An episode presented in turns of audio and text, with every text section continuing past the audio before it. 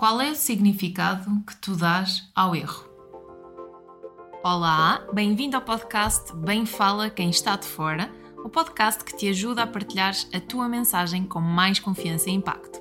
Eu sou Daniela Crespo, coach de comunicação e semanalmente convido-te a refletir e a olhar para a tua comunicação de dentro para fora.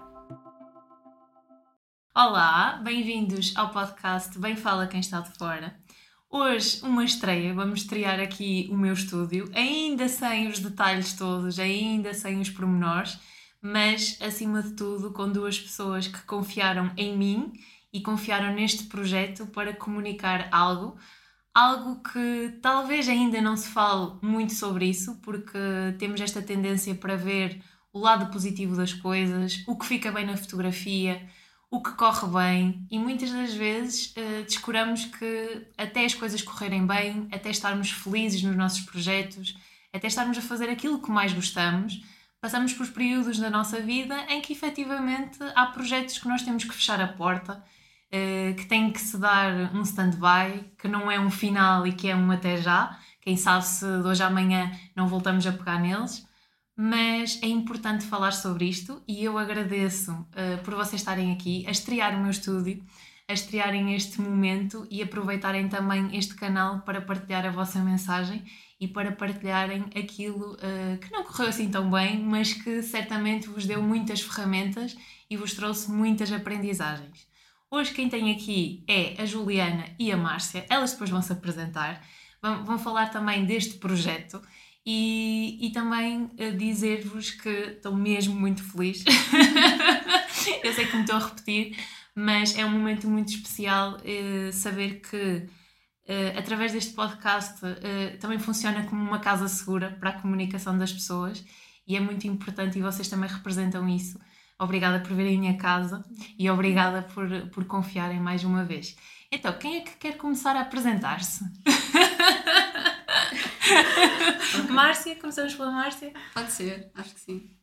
Um, então, uh, quem é Márcia? Uh, eu acho que a base da minha personalidade é muito uh, filosofia. Eu sou uma filósofa antes de, de qualquer outra coisa. Eu sou muito curiosa sobre o mundo, sobre questões que não têm uma resposta, uma resposta, que é preciso explorar ainda uh, respostas, que é preciso procurar perguntas melhores.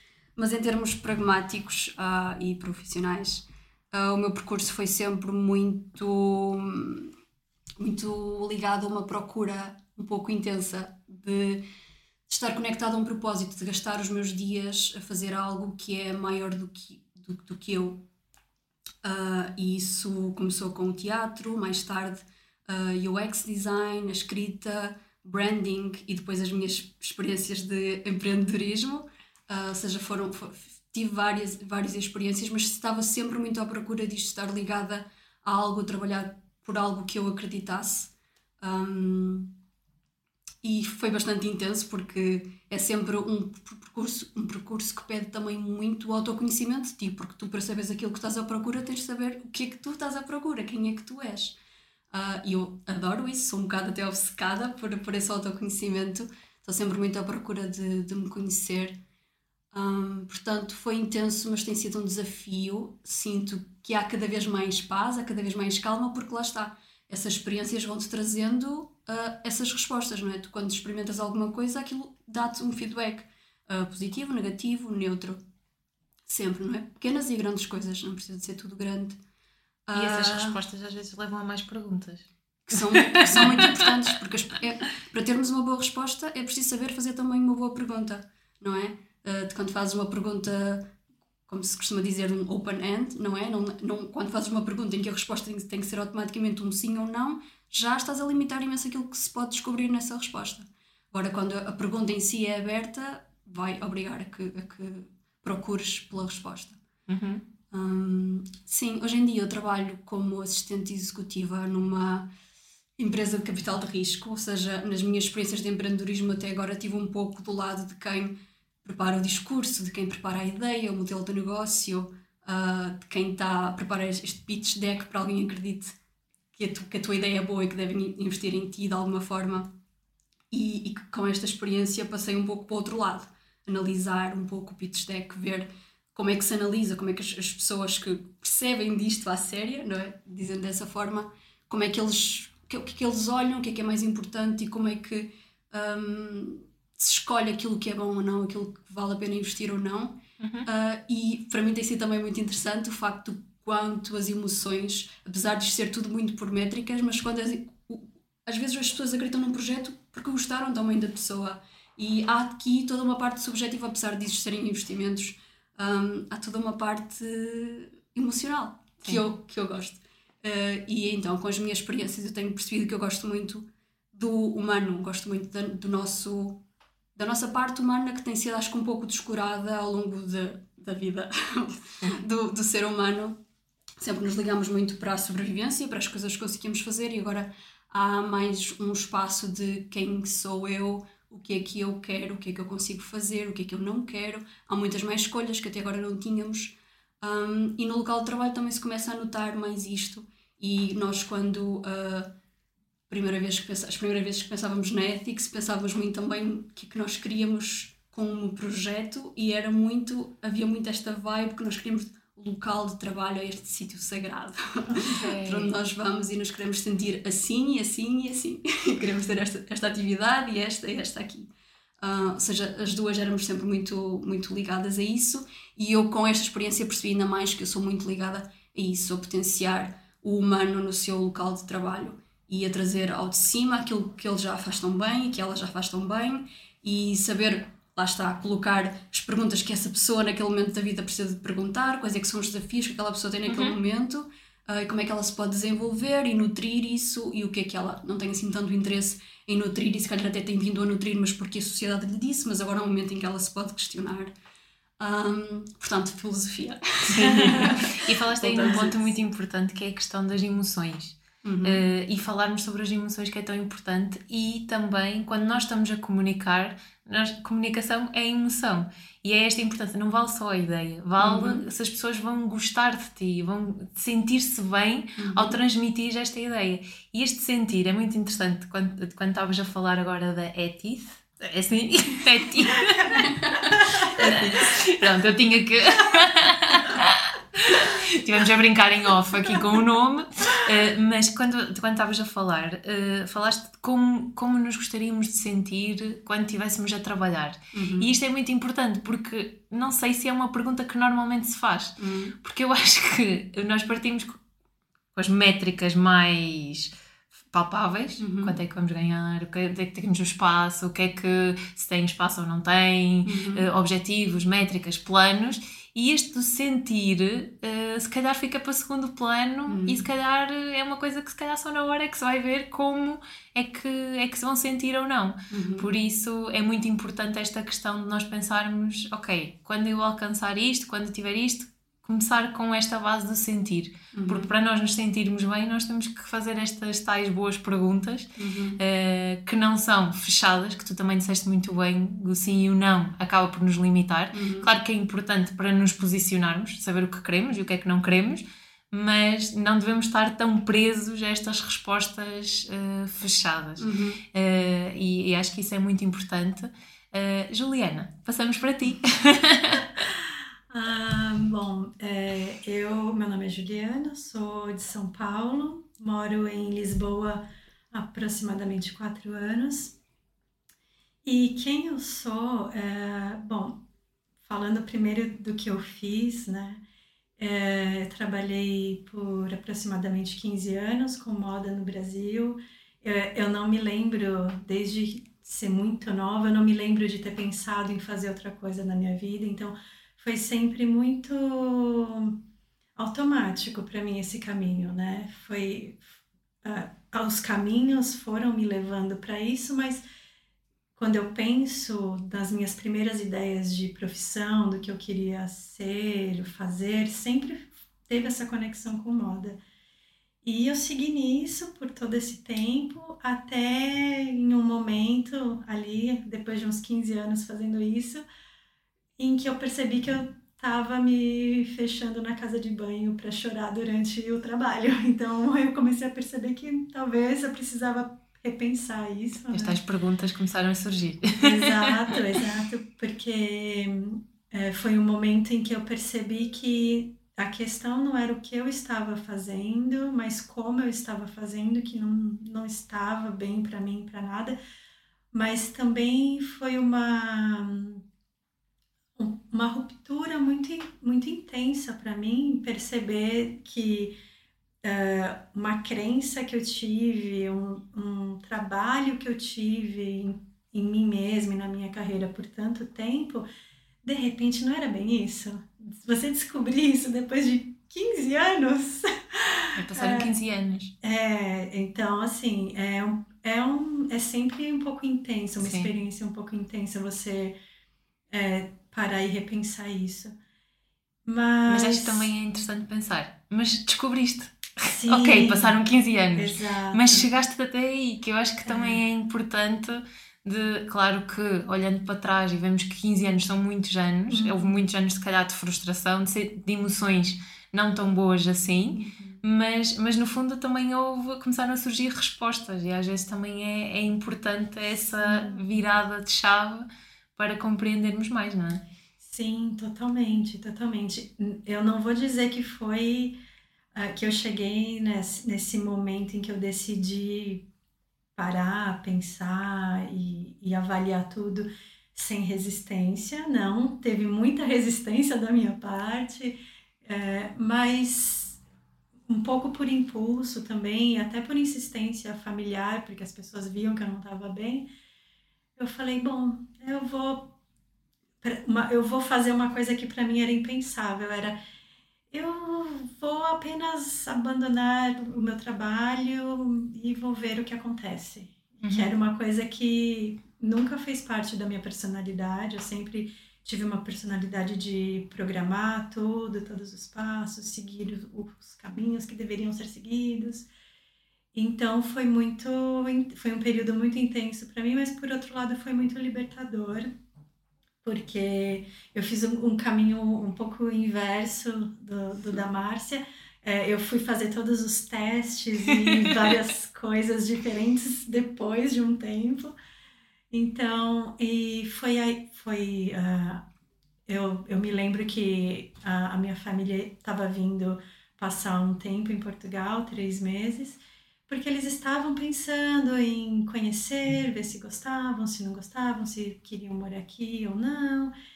E começaram a insistir: ah, vamos também, quem sabe você gosta, quem sabe você acha interessante ficar por lá ou não, se não quer ver. E eu não quero, não quero, eu não quero, eu não queria nada. E, mas no final eu acabei vindo mais como a talvez um, um período para repensar tudo, assim. Tanto que eu entreguei meu apartamento, porque a ideia era ficar três meses. Eu entreguei meu apartamento, coloquei todas, absolutamente todas as minhas coisas na casa da minha avó.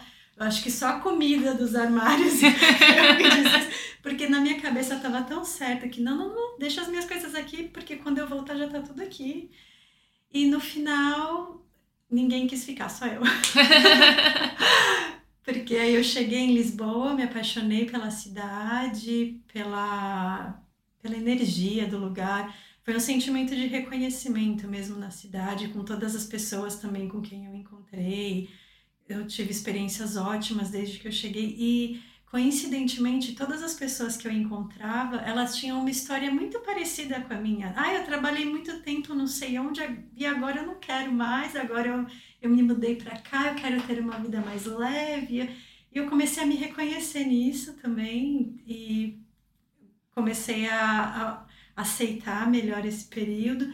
E, assim, nessas, nessas esses caminhos que a vida foi me levando, eu acabei uh, começando a dar aulas uh, particulares, uma coisa que eu nunca tinha feito antes, mas que eu percebi que eu gosto muito, porque quando eu, eu penso, por exemplo, nas minhas experiências anteriores de trabalho, eu sempre gostei, acho que é uma coisa um pouco da minha personalidade, eu sempre gostei de falar, não, vem cá, vou te explicar Não, vou, vou te mostrar como você pode fazer um pouquinho melhor. Vem aqui.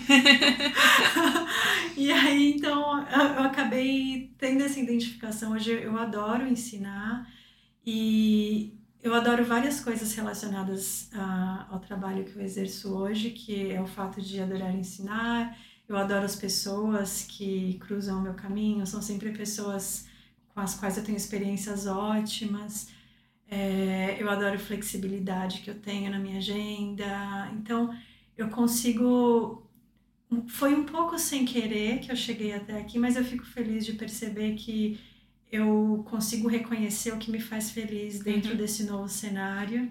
E é engraçado e... que tu agora estavas a falar na questão da flexibilidade. Uhum. E no início tu falaste, eu queria as coisas todas direitinho.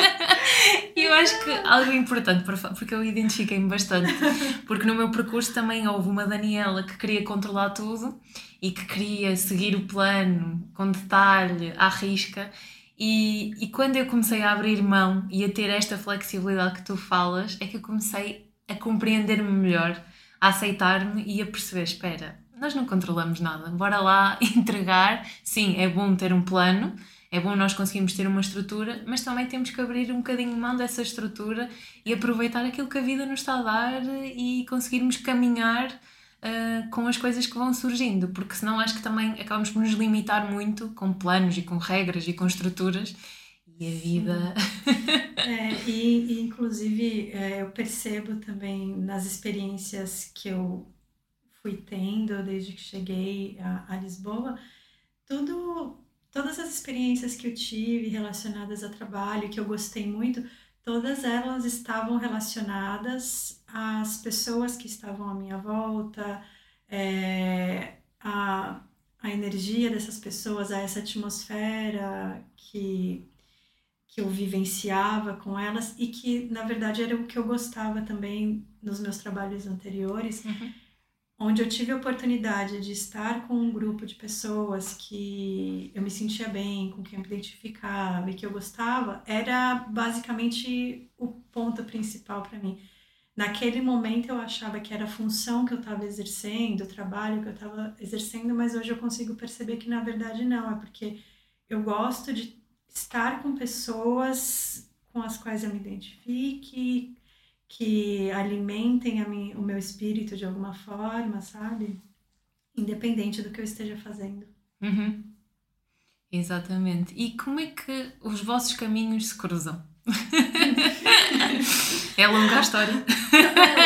Não, não é longa, eu acho que é, que é uma história bonita. Um, o projeto, antes de, de, ser Ethics, o projeto tinha um outro nome e tinha um, um, um outro, outros objetivos um, e eu estava a fazer uma pesquisa de mercado com pessoas que estivessem interessadas no mundo da moda sustentável. E pus um post no Facebook, num grupo relacionado com isto, e a Ju respondeu um, e fiz uma entrevista, tivemos uma entrevista de uma hora e tal, que eu adorei uh, conhecer a Ju. E, e mais tarde eu pedi à Ju: Olha, eu preciso de um guia aqui com coisas de tecidos, com fábricas de textos, eu não percebo nada disto, e quando vi a experiência que ela tinha, eu, eu adorava que esta pessoa trouxesse este conhecimento para, para aqui, para o projeto. E convidei a Ju a vir dois dias ao norte, visitámos algumas fábricas e termos assim umas reuniões mais longas sobre, sobre o destino das coisas. Uh, e foram dias muito bons. Uh, acho que nós, as nossas personalidades encaixaram muito, tivemos imensas conversas dentro das conversas um, trabalho e não trabalho profundas e identificámos muito uma com a outra. Uh, entretanto, esse projeto eu vi que ele não tinha viabilidade, disse Ju, então olha, acho que não vai acontecer, foi mesmo bom conhecer-te. Uh, estava numa reunião com ela a explicar-lhe isto do projeto não ir para a frente. Disse, mas já aqui outra coisa que eu até tenho estado a pensar. E a Ju, ok, conta-me mais sobre isso. E eu contei mais sobre isso e a Ju, ah, e se fizesses assim, e se fizesses assim, isso até é boa ideia se for de outra forma. E ok, e então naquela reunião já estávamos as duas a ter ideias e foi tipo, será que vamos fazer isto? E isto há quanto tempo? Mais há dois anos. Ok. Há dois anos, agora. Um, e dali a a nossa decisão foi vamos não decidir agora, vamos tirar umas semanas. Não decidir também é uma decisão, não é? É verdade, é verdade. Vamos ser mais cautelosos, vamos, vamos pensar o que isto significa para, para cada uma de nós. Um, e dali umas semanas tivemos uma, uma reunião para, para decidir o futuro. É, porque até então todas essas sugestões que eu estava dando ainda estava. Eu ainda estava naquele momento, naquele lugar de dessa consultoria que eu estava dando para ela, né? Então eram sugestões, etc., dentro desse lugar em que eu estava.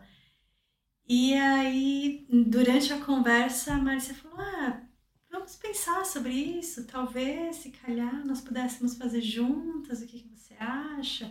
Porque, inclusive, eu falei para ela que antes de vir para cá, eu estava em vias de começar um projeto de moda sustentável com uma amiga uhum. no Brasil. E então ela falou: ah, quem sabe? E aí ela falou: bom, vamos pensar, vamos pensar sobre isso.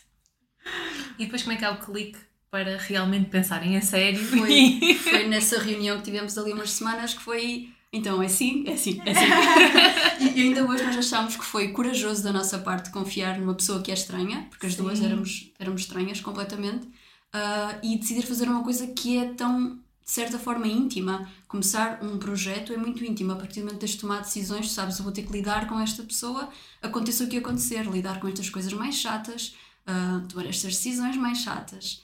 Uh, é, é, é, acho que é uma relação sempre muito íntima e nós as duas avançamos com isso, portanto acho que temos muito mérito por Sim, isso. e é muito interessante, nós falamos sobre isso algumas vezes, né? Que nós decidimos nos tornar sócias depois de nos vermos três vezes. depois de três vezes ah, eu achei uma ideia. Vamos fazer isso juntas? Não, e ela e não foi por causa de vocês se chatearem assim que o projeto deixou de existir. Não, Nada a ver com isso, e não é? ela morando no norte e eu morando em Lisboa. Por isso é possível. É, é possível. e depois desse sim, o que é que aconteceu? Quais foram os passos seguintes? Qual foi a ideia, o conceito? O que é que vocês tentaram transmitir? Qual era o propósito também? Uhum. Explicar aqui o que está por detrás do vosso projeto. Nós fizemos, uh, depois dessa reunião muito geral, nós nos encontramos novamente para falar sobre o que nós esperávamos do projeto, o que cada uma de nós esperávamos para conseguir chegar em um ponto comum, mas nós percebemos que basicamente o que nós buscávamos era a mesma coisa. Uh, nós as duas tínhamos uma busca muito grande por essa sensação de bem-estar no ambiente de trabalho, nós queríamos sempre um ambiente saudável, nós queríamos um trabalho com um propósito, com algum impacto social, algum impacto ambiental. Então, eu acho que nessa primeira conversa nós conseguimos perceber que de forma geral os nossos pontos estavam bem alinhados assim é, depois disso, nós percebemos que precisávamos ter ali conversado sobre mais algumas coisas, mas Sim. as bases eram basicamente as mesmas. Os valores, né? os estavam alinhados. Iniciais, uhum. exato. Uhum. Sim. Eram os mesmos. É produzir acessórios um, de moda feitos de resíduos têxteis, uh, mas não este acessório que tu olhas e dizes, ah, sim, é reciclado. É um acessório que quando alguém te diz é reciclado, ou é upcycle neste caso, a pessoa fica surpreendida. Ah, não parece. Ou seja, uhum. queríamos trazer esta componente estética um, para este mundo de criar coisas sustentáveis e coisas a partir de restos de, de tecidos.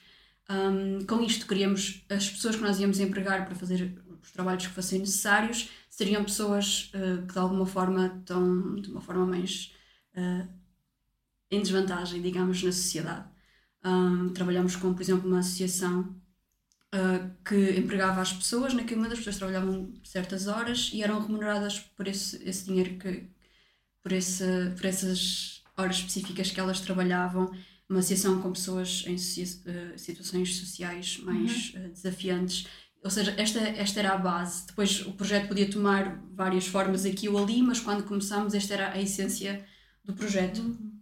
Sim. E ele tomou aqui outras formas pelo caminho? Foi tomando, fomos experimentando outras coisas.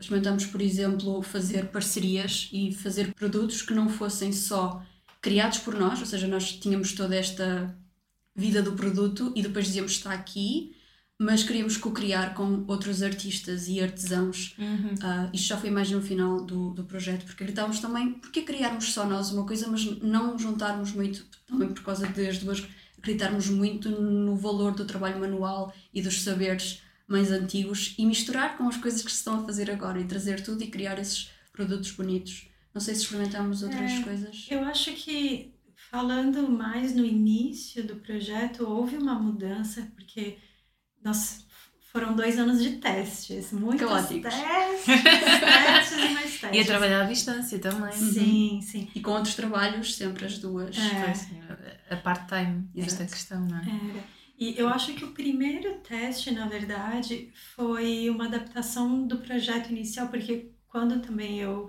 eh, aceitei esse, esse, esse convite da Márcia, eh, ela tinha uma ideia já pronta de acessórios para cabelo upcycled. E eu falei para ela, bom, o que você acha de, ao invés de só acessórios de cabelo, ser uma marca de acessórios? Um pouquinho mais amplo, nós poderíamos fazer bolsas, por exemplo. Uhum. Tem maior valor agregado, nós podemos fazer coisas mais esteticamente mais interessantes é, nessas peças. Então eu acho que essa foi a primeira mudança. E no decorrer do caminho, realmente o nosso produto principal acabou se tornando ah, ah, só as bolsas. Nós nem produzimos mais acessórios de cabelo, foi só uma primeira produção. A parte disso foram só as produções de bolsas. E aí, ma- eh, mais desses testes ah, foram as cocriações, que nós ah, trabalhamos em, em parceria com outras pessoas, outras marcas. Nós também ah, fizemos um teste para criar, dar uma vida nova, por exemplo, para um produto com valor sentimental para você. Então, Ah, se você tinha uma peça muito velha, mas que representava muito para você, você poderia transformar isso em uma outra coisa, em uma outra peça que agora poderia novamente ser usada, né? Acho que é engraçado se contarmos a história do- da única peça que fizemos sobre, sobre isso, mas que é uma história muito bonita, eu acho. Sim, sim. É, eu tenho um amigo ah, que ele doou uma peça dele e era uma, um suéter que tinha mais de 30 anos, porque era do pai dele, e ele ainda usava o suéter com uns buracos desse tamanho, mas ele usava. E ele adorava essa peça. E ele doou essa peça para nós e nós transformamos em uma outra peça. E no dia que eu fui entregar para ele essa peça, é, ele gostou muito, ele ficou super feliz e o pai dele estava junto nesse dia. E eles ficaram super felizes de ver a peça e nós divulgamos esse trabalho Uhum. com uma foto do pai usando o suéter e dele usando o suéter Uau. e mais o produto. Então foi, foi muito interessante ver essa, essa, esse caminho do produto. E foi uma ideia que nós gostamos muito, nós testamos, gostamos muito, mas por questões de também de produção, nós vimos que talvez não seria viável para nós darmos seguimento a essa ideia, mas foi um dos testes que fizemos, né? Uhum. E, e eu estava a pensar nessa questão de- dessa logística de dar uso e dar uma nova vida a peças antigas. Isto deixa-me sempre aqui com uma dualidade e gostava de saber também a vossa perspectiva. Eh, porque eu noto que hoje em dia tudo é muito rápido, há muito consumismo. Eh, qual é que é a vossa visão face a este consumismo e o que é que vocês acreditam aqui, tendo em conta este projeto também que, que surgiu e teve o seu tempo, qual vocês, eh, o que é que vocês acreditam para o nosso futuro? Esta questão da sustentabilidade é o caminho? Como é que pode ser o caminho? O que é que precisa de ser feito? Eh, o que é que vocês sentem neste sentido? Porque cada vez mais eu sinto que há um consumismo desmedido, eh, peças, comida, extremos, acho que somos de extremos e é difícil eh, este ponto de equilíbrio. E às vezes é difícil nós pensarmos que uma peça tem pode ter uma segunda, terceira, quarta via. Eh, e é difícil gerir esta parte. Como é que é a vossa perspectiva? É, bom, uma das coisas que eu não falei em quem sou eu, eu sou uma pessoa apaixonada por comportamentos so- sociais. É importante. É, eu sou apaixonada por esse, essa área específica de estudo. E Eu acho que quando nós falamos de, desse consumismo, é, bem você falou, não é só falando sobre roupas, acessórios, é sobre comida, sobre entretenimento, sobre tudo. E, eu acho que isso nada mais é do que um reflexo dos valores sociais que nós temos hoje e que, tão, e que continuam sendo estimulados. Eu acho que é muito importante falar que não tá tudo bem, isso não, não é normal porque eu acho que existem dois, uh, duas partes diferentes. Uma parte que luta muito contra isso, contra esse consumismo todo, e outra que estimula muito tudo isso. Mas eu acho que é importante é, abrir um, um, caminho no meio de diálogo, de conversa. E um ponto de equilíbrio, não é? Exato.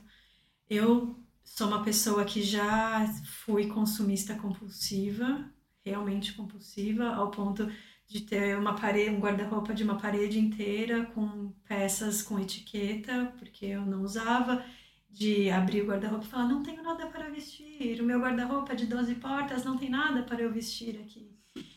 E hoje eu e foi um caminho muito, eu acho que a, a partir de estudar os impactos desse consumo exagerado, eu cheguei num ponto de equilíbrio para mim. Então, uhum. assim, eu continuo uh, consumindo moda porque é uma coisa que eu gosto, mas o ponto de equilíbrio que eu encontrei é eu tento ser consciente em relação ao que eu estou comprando. Então, eu tento comprar, por exemplo, nesse meu momento de, de ser realmente viciada no, em consumir moda, eu era uma pessoa que consumia tendências de moda, por exemplo. Uhum. Hoje eu não consumo mais tendência de moda. Eu não vejo, eu não, eu não, para mim, individualmente, eu não vejo uma conexão em consumir tendência de moda. Eu consumo moda, mas de uma forma muito particular, com peças que fazem sentido para mim e que eu sei que eu posso usar hoje, daqui dois anos, daqui dez anos se elas sobreviverem, né? E, e também consumir second hand. É uma, é uma coisa que eu fui adquirindo mais esse, esse hábito a partir do, da percepção de que eu não consigo deixar de consumir moda, é uma coisa que eu gosto, para mim tem um significado pessoal, mas por outro lado, eu posso ser consciente na forma como eu estou consumindo isso. É, é, a mesma coisa, uma pessoa que tem prazer em comer, você não precisa deixar de comer, mas Sim. seja seja consciente se aquilo faz bem para você, se aquela quantidade é adequada para você, etc. Então, acho que esse foi o, o ponto de equilíbrio que eu encontrei. Para mim, na minha opinião, tudo parte do equilíbrio. Assim. Eu acho que o problema é sempre o desequilíbrio.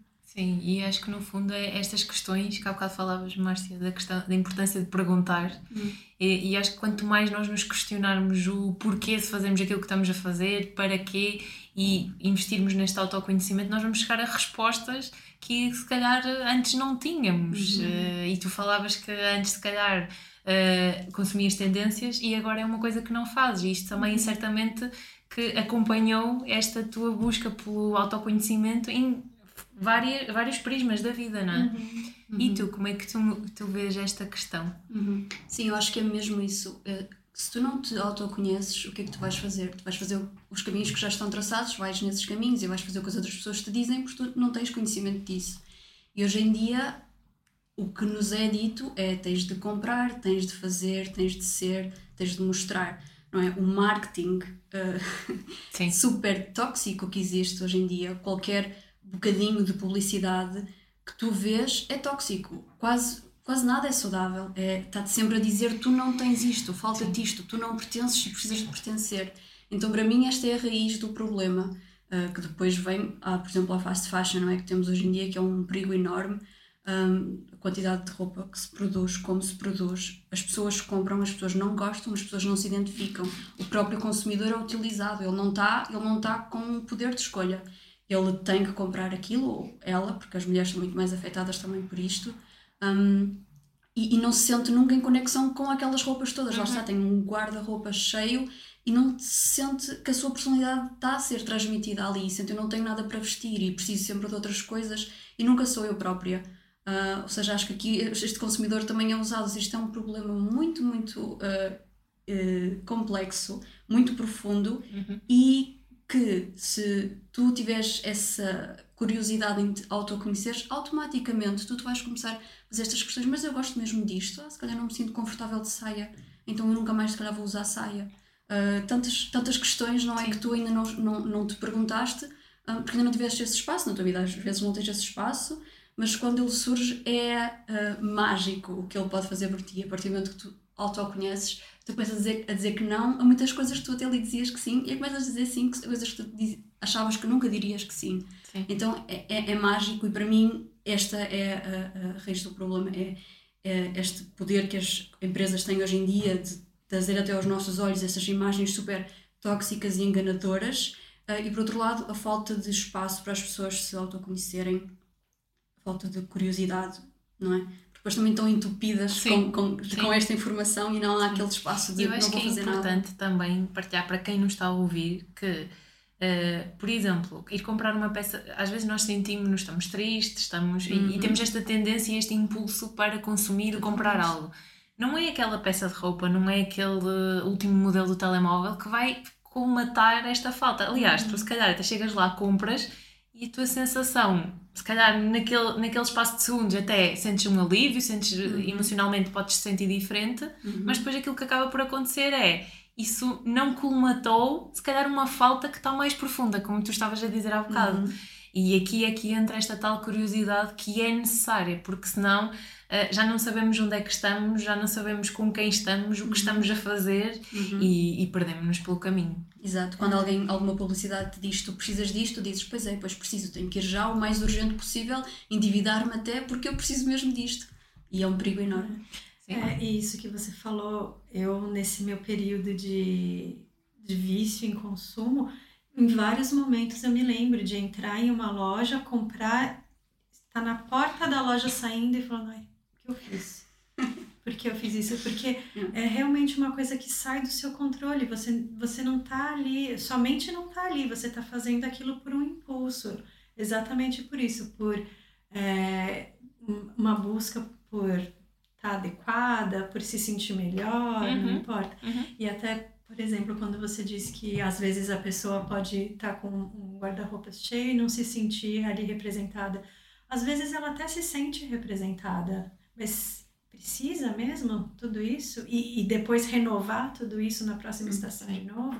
Ela não pode se sentir ela mesma, talvez até com um grande guarda-roupa, mas que ela vai manter por anos, uhum. né? Uhum. Eu acho que é. E acho que também é importante é não queremos mudar tudo de uma vez. E eu aqui também posso dar a, a minha opinião e a minha perspectiva. Eu estive a construir este estúdio e olhei para. Vocês podem ver este consumo excessivo de livros. então foi assim: eu comecei a, a pôr os livros na estante e pensei, não, isto é demais. Há muitos que eu já li, eu tenho que despachar isto. Fui conversar aqui com o meu marido, editor, e ele, ah, não, mas os livros. Porque há os livros que são meus, há os livros que são dele, há os livros que são dos dois. Então eu optei por, ok, os livros vão estar todos aqui, mas nós vamos ter que conversar e discutir porque isto é demais. Aliás, há livros que já foram lidos que eu tenho a certeza absoluta que eu não vou ler por segunda vez e que se calhar é conhecimento que está a fazer falta a alguém e que eu posso uh, entregar. Aqui em Valongo também fazem uma coisa muito gira, que é aqueles pontos de trocas de livros, de deixar um livro, trazer outra e, e no fundo também incita a esta troca e estes empréstimos, que é, que é muito interessante. E lá está, isto é algo que está aqui e que fez sentido durante muito tempo, mas que para mim já começa a questionar: será que eu preciso destes livros todos? O que é que será que eu, que eu posso fazer como alternativa? E porquê é que eu estou a partilhar isto? Porque também é importante nós não queremos mudar tudo de uma vez. Uhum. Eu já estou muito mais consciente a nível da roupa. Uhum. Uh, alimentação também já começa a ficar mais consciente, não dá às vezes para mudar todas as áreas. Eu acho que também é importante para quem nos está a ouvir uhum. deixarmos este parecer de que, ok, não queiras mudar tudo, começa por uma pequena parte, o que tu conseguis fazer hoje, de uma uhum. forma mais consciente uhum. uh, e por ti, não é? Porque no uhum. fundo é uma forma que, em que tu saibas que te vais comportar de determinada maneira, mas que é por ti. Uhum. Silenciando aqui estas vozes externas, porque estas comunicações externas muitas das vezes têm muito impacto na nossa forma de nos comportarmos. Uhum. Por isso acho que é também importante. Não sei se querem acrescentar alguma coisa neste sentido. Não, eu concordo totalmente, até porque eu acho que nós temos que ser um pouco mais É, eu digo que o carinho mais difícil de exercer é o carinho cono conosco, né? Com nós mesmos. Uhum. Porque é muito fácil você ser carinhoso com outra pessoa, você ser paciente com outra pessoa, mas normalmente nós somos bem duros conosco, né? Com nós mesmos. Então, é, eu concordo totalmente com isso, de que é uma mudança por vez e dentro dos seus limites mesmo porque você viveu uma vida inteira repetindo aqueles hábitos, eles se tornaram automáticos para você, não vai ser em um mês que você vai conseguir resolver isso. Uhum. Uhum. É um eu tô há anos tentando trabalhar o meu, a minha compulsão por compras e se eu não tomar cuidado ela volta, uhum. porque ela, ela ainda existe ali, ela está controlada, ela não deixou de existir, ela existe ainda. Eu só, tanto, por exemplo, quando eu vou comprar alguma coisa, eu vou sozinha, porque eu preciso ficar muito tempo na loja.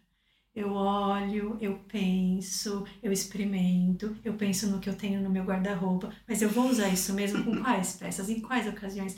Eu não tu posso. Tu fazes autoterapia na é, loja. Ou seja, eu não posso ter ninguém comigo. Uhum. Eu não posso, porque aí eu começo a me sentir pressionada das duas, uma. Ou eu vou comprar sem pensar, ou eu vou falar, ai, não, então não quero. Uhum. Então, quando eu preciso comprar alguma coisa, eu vou sozinha. É o teu tempo. É. E acho também importante isto de cada um tem o seu tempo, tem as uhum. suas estratégias e a sua forma Totalmente. de ver as coisas. Sim, e eu até acho que é perigoso quando tentamos fazer essas mudanças de uma forma drástica porque se eu vais fazer de uma forma drástica, é porque ela não está mesmo a acontecer, tu estás só a ter um comportamento para mascarar alguma coisa. Porque o que quer que seja que tu queiras mudar ou que tu precisas de mudar, dentro de ti, como pessoa e personalidade, é e vai ser sempre um processo uhum. que vai ter que passar por várias fases, porque tu és um humano, és um caótico, és um universo, uh, és super complexo, complexa, e portanto vai ser sempre uma, uma coisa que vai passar por fases. Se tu estás a um comportamento que foi drástico, é porque, é porque ele não está mesmo a acontecer dentro de ti. Um, portanto, é sempre bom, e como tu dizias há pouco, o equilíbrio, não é? Trazer, ter, tentar ser sempre equilibrado. E outra vez, se tu já estás a questionar-te, por exemplo, sobre os livros, já é suficiente, já vais pensar nisso de outras formas quando vis eventos, quando vis outras soluções, vais pensar nos teus livros, porque a questão já está levantada dentro da tua cabeça. Um, e isso às vezes já é suficiente e pensar, ok, ok, vamos ver então como é que isto se vai resolver, como é que este processo se vai desenrolar. A questão é que ainda não está aqui no meio, não é? Queres levantar a questão? ainda não está preparado. Lá está, mas isso também é uma coisa muito importante. Perceber o tempo de cada pessoa. Sim, aliás, eu não, eu não tomei nenhuma decisão. Quem arrumou esta parte foi eu. E eu pensei assim, ah, eu vou me chatear com ele, eu vou ter que lhe dizer, eu vou pôr já os livros de parte. E depois pensei, não, não, uhum. porque eu estou a levantar a questão, ele não está preparado e então temos que nos sentar com tempo uhum. a falar sobre as coisas, porque uhum. no fundo há muita coisa aqui que é dos dois, uhum. não é? Não posso tomar decisões eu uhum. quando, quando há aqui esta equipa. Não é? Temos de concordar que esteticamente é lindo ver ah, bastante é Podemos trocar por outros livros. Se Os que já. Quantos livros daqui estão lidos? Eu aí saio de fininho. Acho que é mais por aí. ok. Não mais esperar mas, mas é super importante lá está a respeitar o, o, o, espaço de cada, de cada pessoa. Às vezes tu consegues fazer uma mudança na tua vida, mas a pessoa que está ao teu lado e até parece ter uma vida mais ou menos parecida com a tua, não é nada assim. Uhum. Não é? E é muito, muito, muito especial, conseguimos dizer, uh, ter esse espaço para outra pessoa quando esta pessoa quiser, eu vou estar aqui, se ela precisar de ajuda ou assim. Um... Até porque às vezes não há este espaço e este respeito, as relações começam, relações aqui amorosas, de amizade, não é? Começam a ficar com questões e com pontas soltas e um dia uhum. deixamos de nos identificar com aquela pessoa e às vezes não sabemos porquê, mas já vem de trás e de montes de coisas pequeninas Sim. que ficam grandes, não é? Uhum, e acho que é um bocadinho por aí. E falando aqui do vosso projeto, quando é que vocês sentiram que era para retroceder, fazer uma pausa? Quando é que vocês sentiram que era o melhor a fazer? Olha, eu lembro-me de um primeiro momento para mim uh, que acho que foi a rotunda aqui do, do, de todo o processo. Eu fiz um bootcamp. Uh, numa, não sei se pode dizer, um projeto que se chama AWE, Award Women Entrepreneur, que é uma patrocinada pela Embaixada uh, Americana. E foi uma experiência mágica, porque são só mulheres. É, de fa é facto que a, que a vibe é diferente. Uh, nós fizemos, outra, isto foi um erro que nós cometemos ao longo do projeto, que foi nós uh, participávamos em tudo que fosse conferência, bootcamp, queríamos aprender, modelos de negócio, tempo. tudo ao mesmo tempo, sem termos ah, tempo okay, okay. sequer para as coisas que eram mais. Ou seja, dizíamos muito que sim, a tudo que nos aparecia à frente, sim, ok, sim. Um, isso foi uma das coisas que hoje também nos trouxe aqui, é. certo? Porque nós ficamos muito desgastadas de tanto tempo um, a dar demasiado de nós. Um dia demos por nós e é tipo, uau, nós estamos completamente desgastadas, nós não temos recurso okay. nenhum. Então, se calhar aqui a, importância dos limites, não é? Totalmente. Esse é um, acho que é um grande. De equilíbrio, não é? De equilíbrio e saber dizer que não, que acho que é uma, uma coisa que nós aprendemos muito com este projeto e como eu estava a dizer nesse, nesse bootcamp em particular, antes de partirmos para planos de negócio, toda, toda essa coisa mais do empreendedorismo foi, ok, vamos fazer aqui um trabalhinho de autoconhecimento. Quais são as cinco pessoas com quem passas mais tempo? Quais é que são os projetos que quando tens uma oportunidade de escolha, tu dizes que sim? Uh, imensas perguntas que te fizeram, que te obrigaram a, a, ter este exercício, que a mim me obrigaram, já estava super envolvida no projeto, esta hora já, já tínhamos vendas, já, já, o projeto já tinha sido lançado em abril, isto foi tipo, no fim do verão talvez, um, e eu já não, já não tinha tido mais nunca tempo para este autoquestionamento sobre porque é que eu estava a fazer aquilo. E este projeto obrigou-me a fazer isso, e, e no fim desse exercício, que foi um exercício de semanas, duas semanas talvez, uh, disse: Olha, eu, eu descobri que eu não tenho interesse nenhum em criar produto, em criar moda. Eu tenho interesse pelo impacto, por, criar um, por criar um mundo melhor. Um, e, e tudo o resto é, é, é, flexível, mas isso é o que eu quero e não tenho mesmo interesse nenhum neste produto. O que é que eu estou aqui a fazer? isso foi, foi, foi um ponto de viragem para mim uh, e até que eu saí desse, desse, desse workshop desse bootcamp porque já não fazia sentido para mim continuar a desenvolver um projeto que me fez questionar uma coisa tão profunda em mim que eu se calhar não tinha interesse em fazer aquilo ou da forma como aquilo estava a acontecer atenção que eu aqui estava já desgastada destes meses de, de, de, de dar, dar e dar, dar de mim. Portanto, isso também conta. Uh, eu podia ter dito, ok, então se percebi isto, qual é que é o próximo, qual é que é o próximo pivot? Mas nós já tínhamos vindo a fazer tantos pivots, tantas experiências, oh meu Deus, já estou enjoada, tantas voltas. Um, mas para mim esse foi um ponto interessante mas acho que houve vários, porque ao longo do projeto nós fomos sempre dizendo Ju, o que é aconteceu esta semana? O que é que isto, é. qual é que, o que é que isto nos está a dizer? Vocês faziam reuniões semanais? É, sim. Por, até pela distância nós uhum. mantivemos essa rotina de uma reunião semanal porque era o mínimo para manter tudo caminhando, né? Então, além de todas as coisas que nós precisávamos fazer para a marca, nós tínhamos a nossa reunião semanal. O que é muito interessante que às vezes, é, na maior parte das vezes, era uma sessão de terapia semanal, não era uma reunião de negócio semanal. É, então, eu acho, como a Márcia falou, em vários momentos é, nós fomos nos questionando sobre como as coisas estavam caminhando, é, sobre como nós estávamos nos sentindo. A cada semana nós percebíamos os incômodos, tentávamos procurar soluções para esses incômodos e realmente, quando a Márcia participou, uh, os outros bootcamps que nós participamos, nós participamos uh, em dupla, esse ela participou sozinha, mas eu me lembro que quando ela participou, eu não tinha mais condição de nada, já estava, olha, não consigo.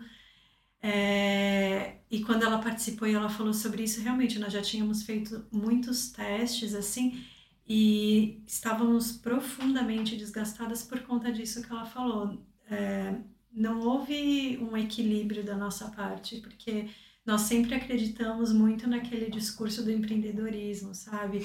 Dê tudo de você que você vai ver a recompensa. Dá o máximo. Trabalhe enquanto os outros dormem. Ah, essa é boa. Essa é ótima, essa é ótima. Afinal, somos máquinas. Essa para mim não né? resulta, que eu adoro deitar mais novinha. mas, mas o interessante de perceber, o interessante é perceber isso mesmo, que nós desde o início, nós, a nossa conexão principal sempre foi com o nosso bem-estar no ambiente de trabalho, em como nós queríamos que aquela experiência fosse prazerosa, porque nós acreditávamos que nós podíamos ter essa conexão entre o nosso trabalho e um sentimento e um estado de bem-estar.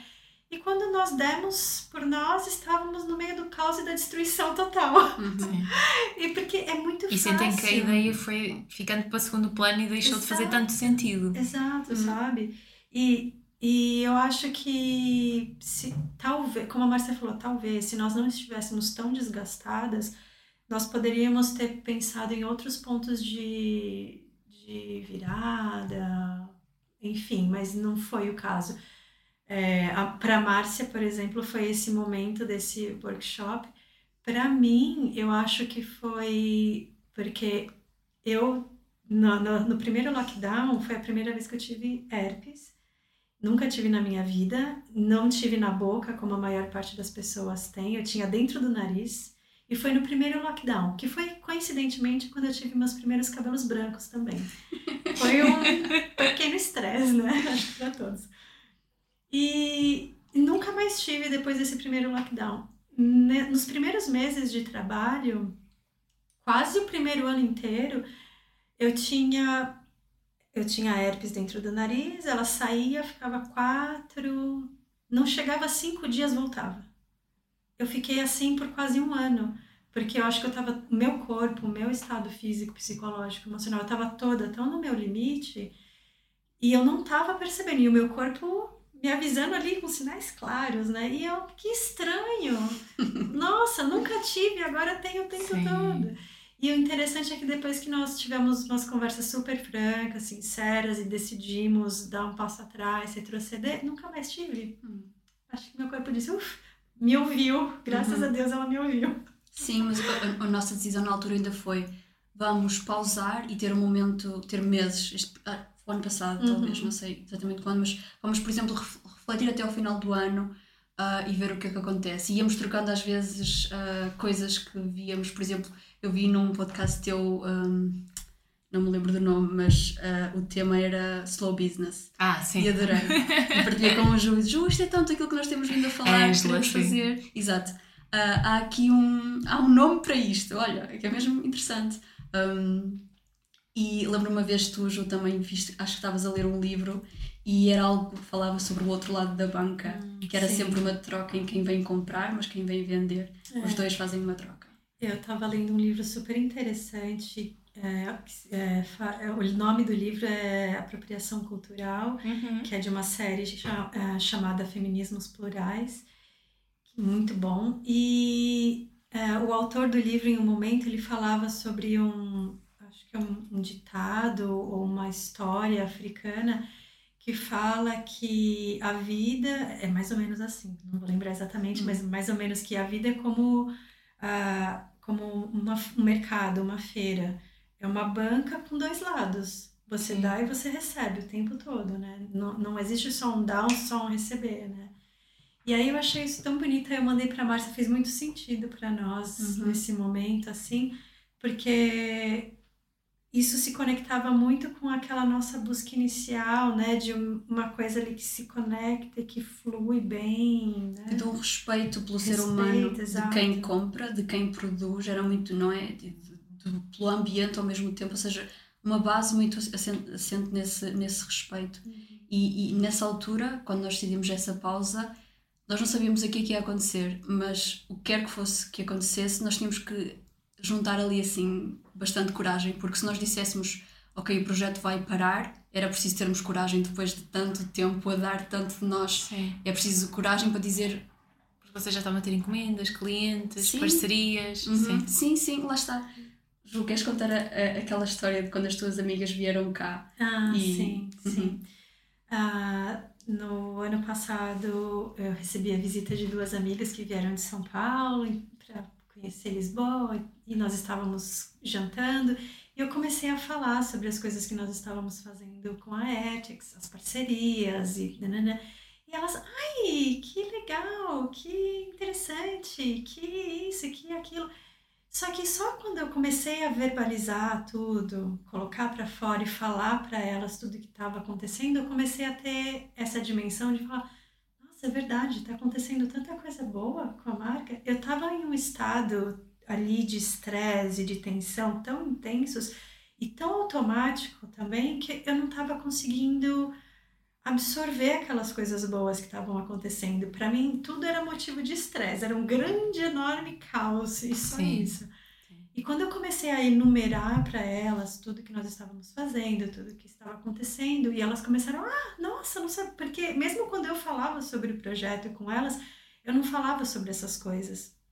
Porque meu foco estava tanto naquela tensão e no, na quantidade de trabalho e, e no meu desequilíbrio pessoal, que era esse o meu foco, né? E naquele momento, eu mandei mensagem para Márcia falando isso, eu falei, Márcia, nós precisamos celebrar as coisas que nós atingimos, as nossas conquistas, porque eu acho que nós não estamos sabendo celebrar. Sim, sim. sim mas algo muito interessante que falámos agora mais recentemente, uma reflexão sobre isso, é que, outra vez, quando dizes isso e enumeras essas coisas, parece que é sucesso. Uhum. Mas se aquilo não é sucesso para, para ti, ti, tu não vais ter essa vontade de celebrar também. Tu dizes e a sociedade diz: se tu fizeres um, dois e três, isto é super bom. e tu dizes: eu fiz um, dois e três. E eles: uau, muito bom. E tu não sentes isso, porque para ti o sucesso não é o mesmo que é para a pessoa que está ao teu lado e para a pessoa que te disse que tinhas que atingir aquilo.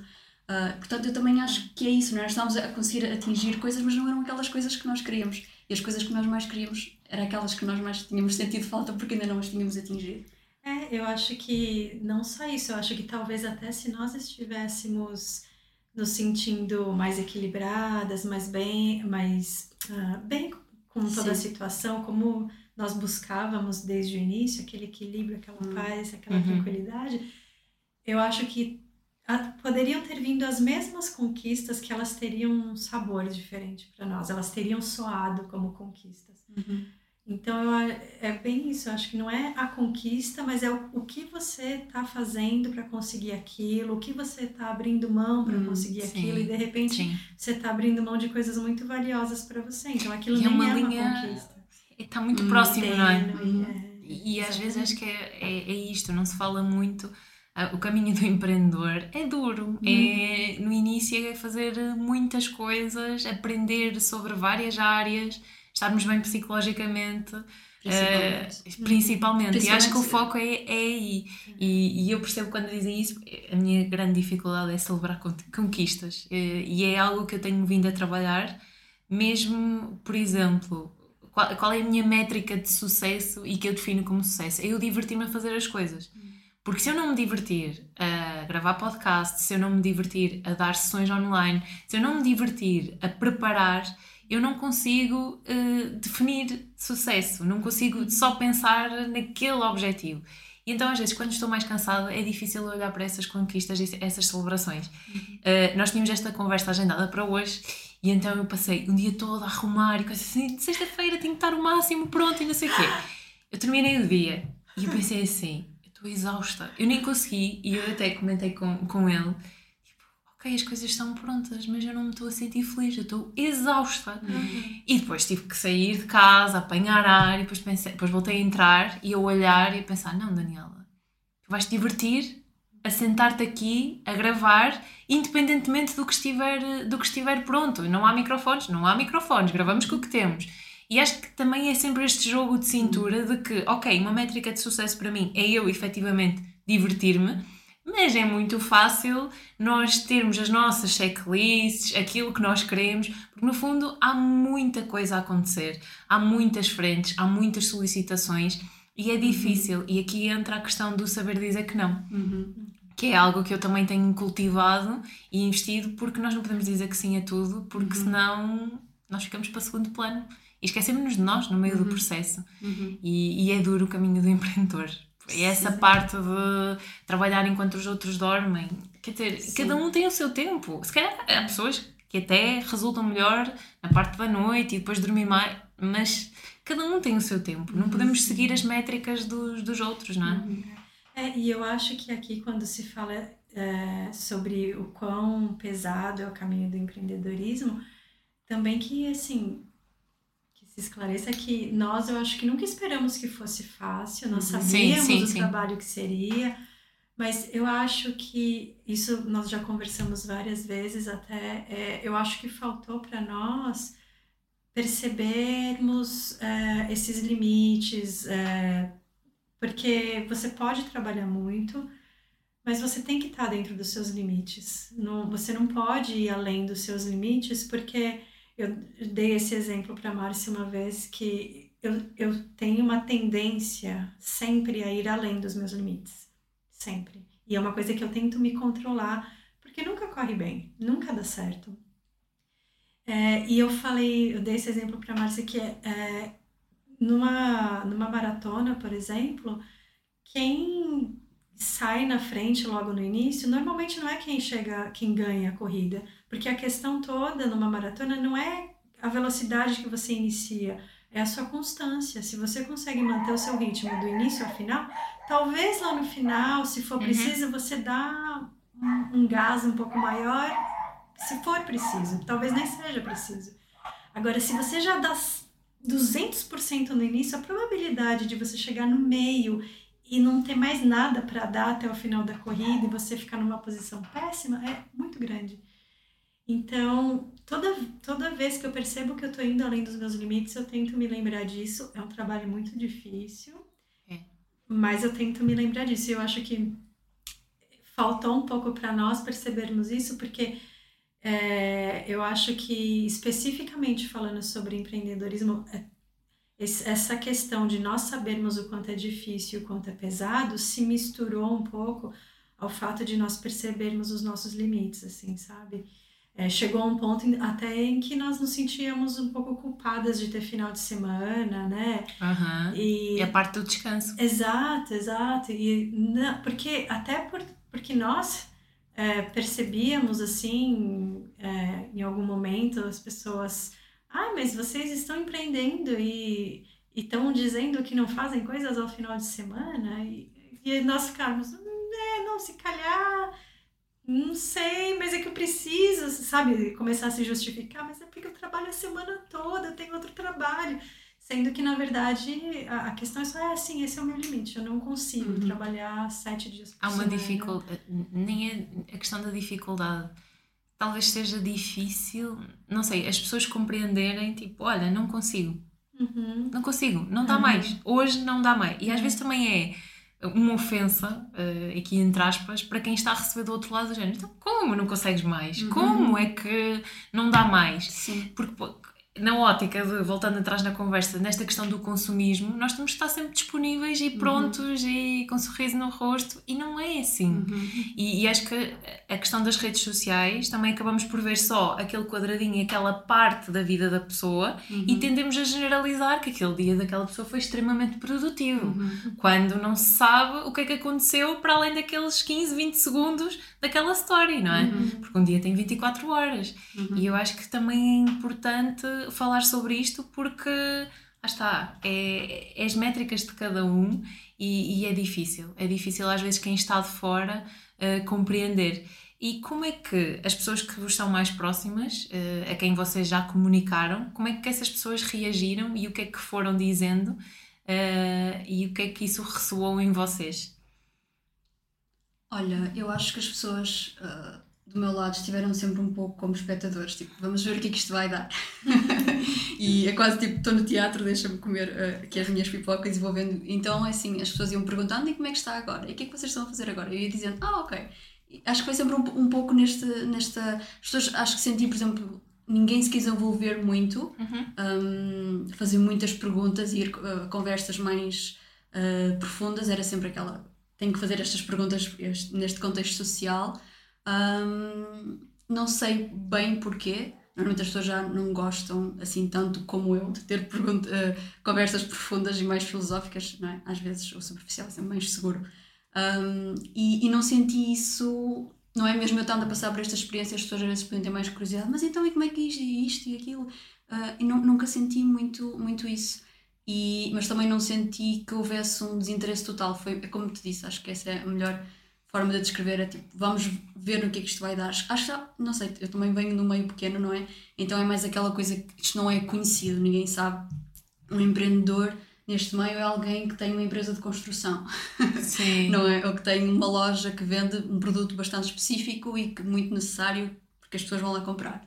Uh, então isto, por ser algo estranho também que, que as pessoas não se queiram eh, envolver muito, se calhar até traz um desconforto, não sei, falar disso, porque eu também sinto que eu também arrisquei certas coisas e há, como outras coisas as pessoas às vezes não querem arriscar, não querem sair daquela zona que é bastante confortável, então vou ficar aqui na minha zona Sim. de conforto.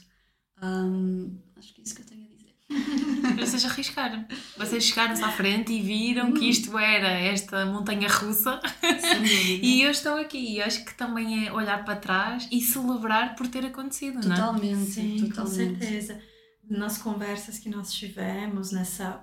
Tanto que até agora nós temos um pouco de dificuldade de falar qual é, sobre qual é esse momento. Não fica claro se é uma pausa, se é um encerramento, não dá para saber porque foi o que eu falei para Márcia. É, eu tenho certeza absoluta, ao contrário da Márcia, que percebeu que não tem interesse em, em produto, eu continuo com a minha paixão por moda e eu tenho a certeza de que eu quero continuar trabalhando com moda, com moda com impacto positivo, ambiental, social, talvez em outros formatos, uhum. mas quero continuar trabalhando com isso. E o que eu falei para Márcia é: eu não consigo dizer que isso é um encerramento, porque eu não sinto que isso é um encerramento. Eu sinto que qualquer coisa que nasça a partir dessa experiência é uma continuação. Porque tudo que nós aprendemos nesse período, tudo que nós vivenciamos, é, vale ouro assim para qualquer outro projeto ou qualquer outra experiência que nós tenhamos no futuro. Porque né, nesse, nesse momento inicial de de ingenuidade que nós tivemos. É, vai, nós temos aqui características complementares. Você tem experiência uh, nessa área, eu tenho experiência com o produto. Perfeito, né? O empreendedorismo é uma outra coisa. É, é outra coisa. Não, não importa que você já teve experiência trabalhando, comunicando, trabalhando com aquilo. Quando você decide fazer uma coisa por si só, uma empresa por si só, é um mundo totalmente à parte. Então, eu sinto que foi uma experiência muito, muito válida. É, e qualquer coisa que nasça, se não sei se vai ser a continuação dessa marca ou se vai ser uma coisa nova. Eu hoje o que eu sinto é que vai ser uma coisa nova porque nós ficamos um pouquinho traumatizadas. então eu acho que eu preciso de uma coisa nova, assim, uhum. sabe? Tipo, não, esquece, vamos começar de novo. Mas mesmo começando de novo com um sentimento de continuação, sabe? Sim. Então, acho que é um pouco isso. Uhum. No fundo, não é rasgar a folha e deitar não, ao lixo. É alguma. tipo, a folha está aqui, continua no Sim, caderno. Uhum. Continuamos a escrever o nosso caderno e, e a folha está aqui presente e se for preciso, e certamente que vocês vão lá atrás buscar coisas que aprenderam ao longo deste, deste uhum. processo. O que é que vocês guardam assim como maior aprendizagem? Para quem nos está a ouvir, Uh, o que é que vocês guardam deste, deste mundo do empreendedorismo e que possa também servir como algum conselho, alguma aprendizagem para outras pessoas? Para mim é sem dúvida saberes o que é que é sucesso para ti uh, como indivíduo e estares aberta também a que isso vai mudar. Ou seja, vais ter que continuar a perguntar o que é que é sucesso para mim, porque à medida que tu cresces e maturas como ser humano, as coisas vão mudando também e portanto, se calhar o que definiste há dois anos não é o que queres para os próximos dois. Uh, mas, é, mas é super, super valioso esse exercício. Faças-o como fizeres, quantas vezes fizeres, de se escreves, se só pensas, se falas com pessoas, se escreves numa parede, se escreves num caderno que nunca mais vais pegar, mas pôr cá fora o que é que é sucesso para ti, o que é que tu queres e continuares a iterar nisso. Uh, ok, se calhar este valor já não é tão importante, qual é que é mais importante? porque isso vai ser o teu peso e medida para qualquer decisão que tu vais ter que tomar e vais ter que tomar muitas. Portanto, esses vão ser os, seus, os teus sims, vão ser baseados nisso, os teus nãos e os teus talvez, vão ser todos baseados nisso. Portanto, para mim, isso é, é o que eu mais aprendi, que eu super, super trago agora, para as minhas decisões agora, para a forma como eu me comporto agora, mesmo tendo agora um trabalho que não é empreendedorismo, é com uma empresa, mas eu comporto-me dessa mesma forma, de saber o que é que eu quero e como é que eu vou desenhar o meu futuro com base nisso. Portanto, para mim não tem preço sequer. Este, foi, foi uma experiência super imersiva, valiosa, um, e, e, eu também acho que, não te quero roubar a tua resposta, Ju, mas o facto de termos feito isto, eu ter feito isto com a Ju, porque podia ter sido muito mais desastroso mas eu acho que nós, a, experiência é tão, tão proveitosa para mim porque tive a Ju que é uma pessoa que também gosta de pensar, de refletir, de filosofar mais um bocadinho, de, não é?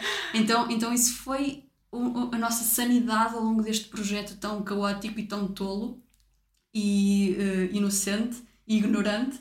Houve este, este ponto de sanidade que foi manter, manter-nos muito humanas e falar muito das coisas, de como é que estás a sentir, o que é que isto, que é que isto disse para ti. Uh, e, e, acho que isso é importante, qualquer que seja o projeto de empreendedorismo, se o fizeres com alguém ou as pessoas com quem te vais envolver, mesmo que faças uma coisa a solo, mas vais ter sempre parcerias. E acho que assim, muito pessoas... disso que tu estás a dizer é esta coragem de falar sobre isto. Também, totalmente. Coragem. Que é isso que mais falta de falar do empreendedorismo. Porque há muita coisa que não se fala, não é? Se fala das coisas bonitas, não se fala das más, mas não se fala desta parte psicológica, Sim. não é? Saúde desta mental. de saúde mental. que, é, que é a base do que quer que seja que tu vais fazer, se, se, não, se essa base não existe. Sim, porque lá está. Eh, e uma coisa que se ouve muito, e é esta. Eu, quando, quando vim para este mundo e agora estando neste mundo, aquilo que eu sinto é esta liberdade de eu pegar no computador, vou trabalhar para onde eu quiser, consigo orientar-me. Para mim, isto, isto é uma métrica de sucesso e eu escolhi este trabalho porque para mim é o que me faz sentido. Uhum. Agora, quem nos está a ouvir, que não vai iludido de que ter uhum. esta liberdade de trabalhar em qualquer lugar, ir para qualquer sítio trabalhar, não significa que vou trabalhar menos horas. Uhum. Até porque há dias que eu acabo por trabalhar mais. Uhum. Uh, agora, sim, tenho a liberdade de fazer o meu horário, de chegar, se calhar, numa sexta à tarde, consigo fazer gravações, não, não estou a, a dar sessões. Consigo ter essa flexibilidade, mas no fundo não significa que vou trabalhar menos. Uhum. Uh, aliás, eu acho que cada um acaba por ter os seus próprios desafios e ver uh, as coisas do, do seu prisma. Para mim, a liberdade é um valor que importa muito. Uh, e, esta, e esta coisa de eu posso trabalhar em qualquer lugar, eu consigo uh, estar em casa, ter flexibilidade para estar em casa, uh, acho que isto é importante e acho para quem, quem tiver a ouvir pensar também nestas métricas, não é? Uhum, uhum. porque é que quer entrar neste, neste rumo, nesta vertente, se está a escolher ver o que é que pesa e depois as tais métricas como, como tu falavas, mas acima de tudo ter coragem e acho que também é não ter medo de admitir que, que é difícil, porque é uhum. difícil. Não ter medo de dizer que pá, há dias que não apetece publicar, há dias que não apetece comunicar. Eu tenho uhum. dias que não me apetece comunicar. Uhum. Tenho dias em que é desafiante eu ter que pensar, ok, vou gravar um episódio. E, e, e tive também muita resistência no mês de agosto, porque eu não estava a, a sentir aquele prazer por, uh, por uh, gravar episódios. E então tive tipo, não, espera lá, Daniela, tu adoras o projeto estavam a acontecer coisas a nível pessoal. Uh, e eu não estava a sentir aquela, aquela coisa de ei, bora gravar. E eu, espera lá, o que é que se passa aqui? E, e eu cheguei a um ponto de que se eu não fizesse uma pausa, possivelmente podia frustrar com um projeto uhum. que eu uhum. gosto tanto. E então, não, ok, vamos parar, uhum. alinhar, uh, tratar de mim, da minha saúde mental, eu estou a precisar de férias. Uh, e depois voltamos, e voltei ainda com mais força. E eu acho que é um bocado por aí também, sabermos quando parar, quando avançar e irmos fazendo este equilíbrio. Uh, quanto a ti? um, eu acho que tenho aqui é, conclusões bastante alinhadas com as da Márcia, assim, é, eu acho que a lição principal que fica para mim é, de fato, o autoconhecimento, porque mesmo quando nós achamos que nós nos conhecemos, Sim. quando você decide empreender, eu acho que é interessante ir um pouquinho mais fundo. Uh, por exemplo, é, eu gosto de moda.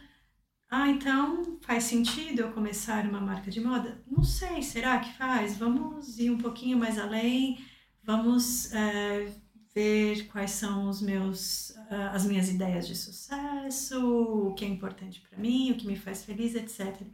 Porque de repente eu quero continuar trabalhando com moda, mas eu não quero empreender, empreender porque é uma coisa totalmente diferente, uhum. né?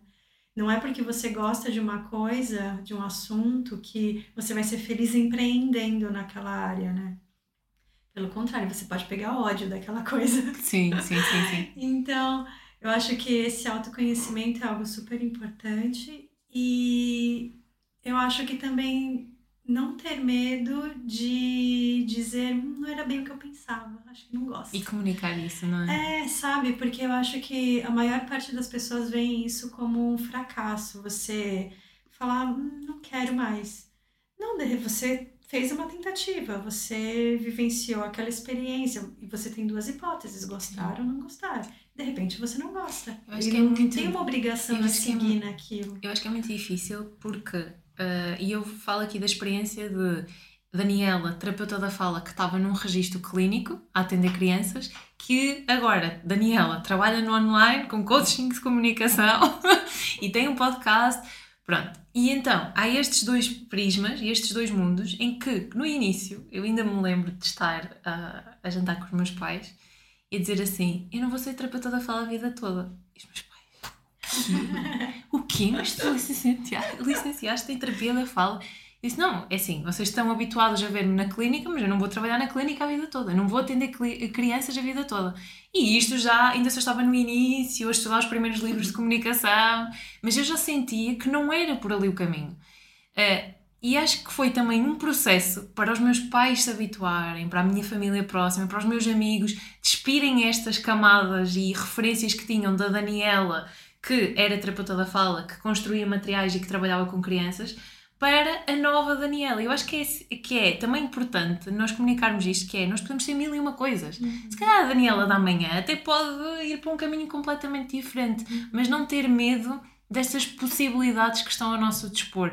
Então eu acho que é um bocadinho também por aí, porque às vezes as pessoas estão tão presas a tipo, mas eu fui isto a vida toda, porque eu quero muito aquilo, mas eu não consigo ir para ali porque eu estou presa a esta referência que eu tenho, que eu tenho de mim.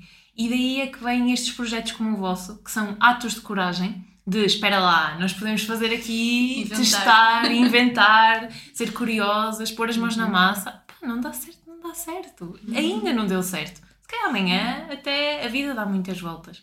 Eu acho que é confiarmos também nestas voltas que a vida dá e confiarmos em nós de que não temos que ser sempre a mesma coisa. Isso é uma seca, todos os dias Sim. iguais. Sim, ou, se, ca- ou se calhar dá certo, e mesmo dando certo, você percebe que não gostou, que não Sim, quer. sim, exato. Não, não quero, né? Uhum. Eu acho que ser, ser flexível, ser adaptável também é algo muito importante dentro disso, porque os- você vai vendo por que caminhos você pode ir, o que, que lições você pode tirar, você pode percebendo é, os acontecimentos e como eles refletem em você.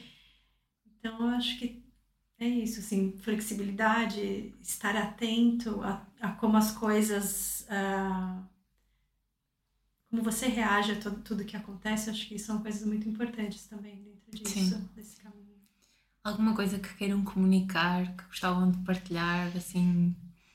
Uhum. Eu acho que é super importante criar espaço para aquilo que não se sabe, não é? Como tu dizias, as pessoas agarram-se muitas vezes a esta é a minha identidade, esta é o que eu fiz a vida toda, a minha personalidade é assim. Ah, se conseguirmos ter um pouquinho mais de espaço para aquilo que ainda não sabemos, vou experimentar isto, não sei o que é que vai. Como tu dizias, pode ser um sucesso enorme, mas não me faz feliz. Ou percebi que há esta outra outra coisa importante da minha vida e com isto roubou daqui, então eu não- já não quero isto. Ah, ter só um pouco mais de espaço para, para aquilo que não se sabe. E, e outra coisa que eu acho também super importante é esta conotação tão negativa que se dá ao errar. Hum, o erro, não é? Este, este medo do erro. Ah, eu gosto desta outra conotação quando usas o erro como, por exemplo, errar pelas ruas da cidade. Não é? Este errar como sentido de vaguear.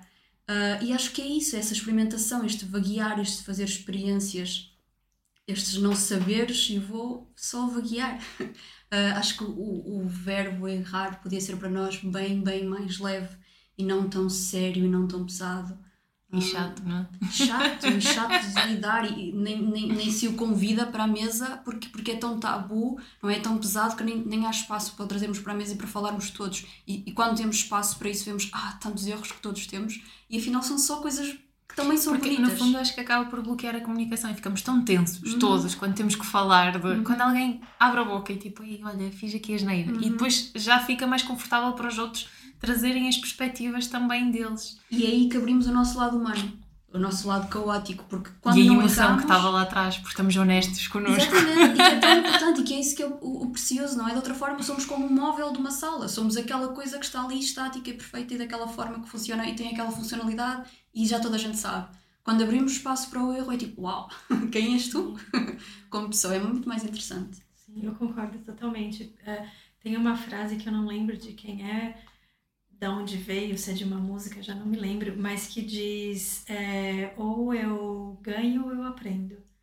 Porque na verdade não existe um perder, Sim. não existe um errar, existe um tentar. Tentar Sim. e aprender.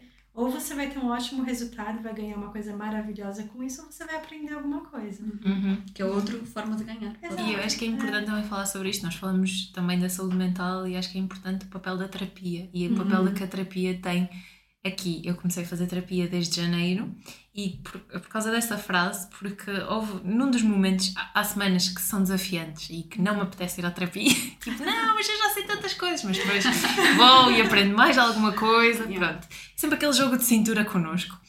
E então lembro-me que numa altura eh, ela se virou para mim e disse: oh, Daniela, eh, mas já viste? Mesmo quando, mesmo quando aparentemente estás a perder, tu estás a ganhar, porque tu acabaste de dizer que aprendeste isto, isto, isto, isto, isto. E ela, tu tens aí uma flexibilidade muito grande, porque mesmo quando perdes, tu na verdade não perdes.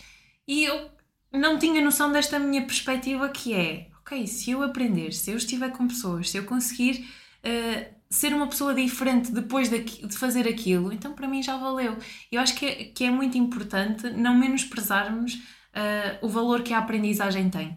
O valor hum. de sermos pessoas melhores, termos mais conhecimento, eh, de, de, conseguirmos atrair pessoas diferentes para o nosso círculo. E, e eu acho que, que, isso é muito importante. Uh, o papel da terapia, irmos cá dentro, mesmo uhum. que seja um desafio, porque é, não é fácil, não é fácil fazer terapia, há momentos muito desafiantes, mas também não vejo outro caminho. Uhum. E, e, desde que comecei, sinto-me muito mais leve comigo, sinto que a minha janela de tolerância para lidar com as minhas emoções, para lidar comigo enquanto ser humano, para lidar com os outros, uh, para ser também uma melhor entrevistadora, interagir melhor com vocês, uh, eu acho que é, que é, muito importante nós conhecermos e sermos humanos. Uhum. Sim, exatamente. Concordo exatamente. E isso uh, de que você falou, né, que na, veio na terapia de que tudo que você de tudo que você aprendeu etc eu acho que é, eu acho que isso é uma coisa muito importante que a maior parte de nós consegue tirar da terapia de perceber que isso é a vida real né? Aquele mundo rosa onde nada dá errado onde tudo acontece maravilhosamente bem e como planejado primeiro não existe e segundo, nós não aprenderíamos nada a nossa vida inteira. Ia passar a vida inteira Sim. ali com o mesmo nível de vivência, o mesmo nível de aprendizado, né? Então, terapia para todos. Adoro terapia, sou, sou, advogada da terapia. Uhum. Se eu uhum. pudesse dar um conselho, eu fiz terapia pela primeira vez aos 30 anos. Se eu pudesse dar um conselho para mim mesma, se eu tivesse uma máquina do tempo e falasse, assim, olha, você só tem uma viagem, pense bem. Eu voltava para Juliana, que tinha 12 anos, adolescente, quando eu comecei a me revoltar com a vida, com o mundo, porque as coisas não eram como eu gostaria. Sim. Eu só falaria, faz terapia, tá bom? Uhum. Você vai me agradecer.